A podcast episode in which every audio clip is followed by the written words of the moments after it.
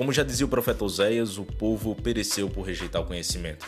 E é para isso que nós estamos aqui, para alertar e para mostrar a verdade do Evangelho. O Evangelho puro e simples como ele é e como ele deve ser, principalmente em momentos tão angustiantes como os momentos da contemporaneidade, tá bem? Então, um forte abraço e seja bem-vindo a essa jornada do Evangelho em poucos minutos.